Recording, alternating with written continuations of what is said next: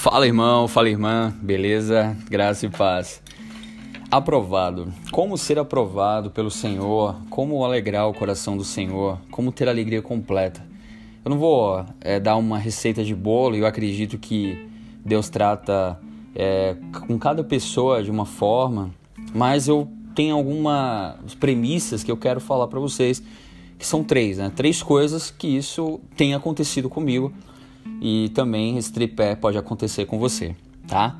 Então vamos ler, vamos para a palavra em 2 Timóteo, capítulo 2, verso 15, que fala assim: Procura apresentar-te a Deus aprovado, como obreiro que não tem de que se envergonhar, que maneja bem a palavra da verdade. O apóstolo Paulo é, fala, falando para Timóteo, e essa palavra ela sempre é, medito nela, ou seja, é, procura te apresentar a Deus aprovado, né? então de maneira irrepreensível. Então, é, não estarmos da mesma forma, nos esforçarmos né, a, a ter uma santificação. Um, outra, um outro versículo que fala de no prazer de Deus em nós, quando ele fala com seu próprio filho.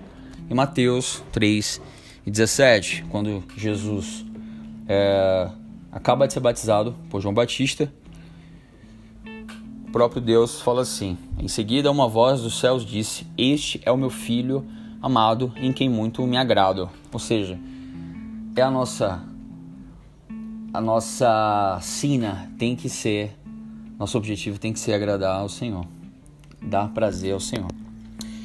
É, então, três coisas. Primeiro, eu acredito que é a gente precisa para ser aprovado e, e, e, alegrar o Senhor. Primeira delas é aceitar, né?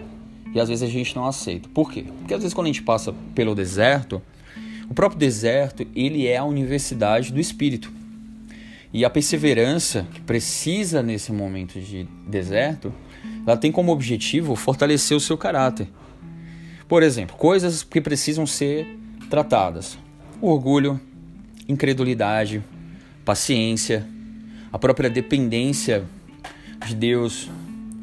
Então, uh, podem surgir adversidade, oposições, mas seja que nem Neemias.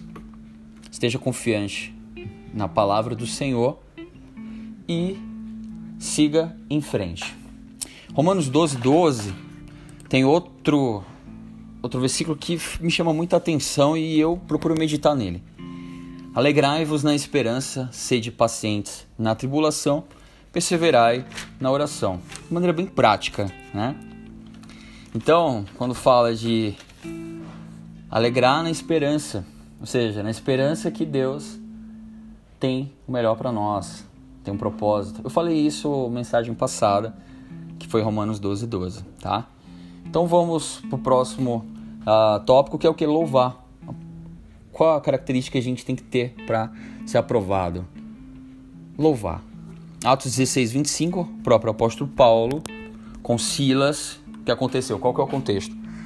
Eles estavam pregando o evangelho numa cidade e eles foram expulsos, eles foram espancados em praça pública, né, é, humilhados e foram acabar na cadeia o próprio o apóstolo Paulo não tinha motivos para louvar. Na verdade, ele tinha motivos até para se lamentar ou reclamar. Mas o que aconteceu? Perto da meia-noite, Paulo e Silas oravam e cantavam hinos a Deus, e outros presos o escutavam. Cantavam hinos a Deus e outros presos o escutavam. E de repente sobreveio um, um tão grande terremoto que os alicerces do cárcere se moveram.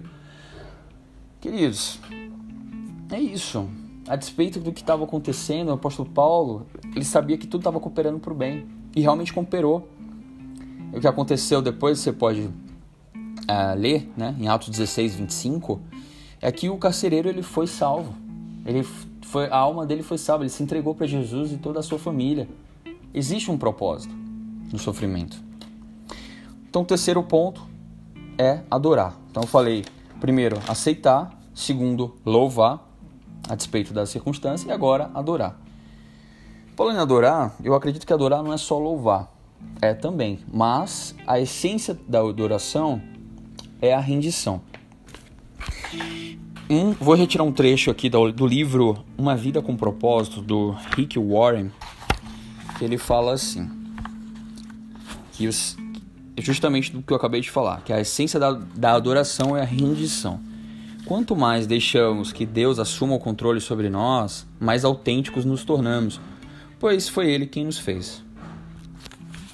Tem um outro trecho aqui do A.W. Tozer, o motivo pelo qual muitos ainda estão angustiados, buscando e progredindo lentamente, é que ainda não chegaram ao fim de si mesmos. Nós ainda tentamos comandar e meter o bedelho no trabalho que Deus realiza dentro de nós. É isso, querido. Fomos criados para adorar o Senhor. A língua dos céus é adoração.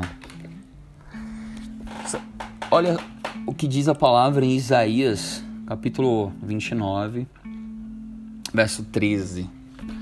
O Senhor diz: Esse povo se aproxima de mim com a boca e me honra com os lábios, mas o seu coração está longe de mim. A adoração que me prestam é feita só de regras ensinadas por homens. Deus não quer regrinhas, Ele quer que o meu e o seu coração esteja rendido a Ele. Espero que essa mensagem te edifique poderosamente. Compartilhe com outros. Orem por mim. Ótimo final de semana, feriado e até segunda. Paz.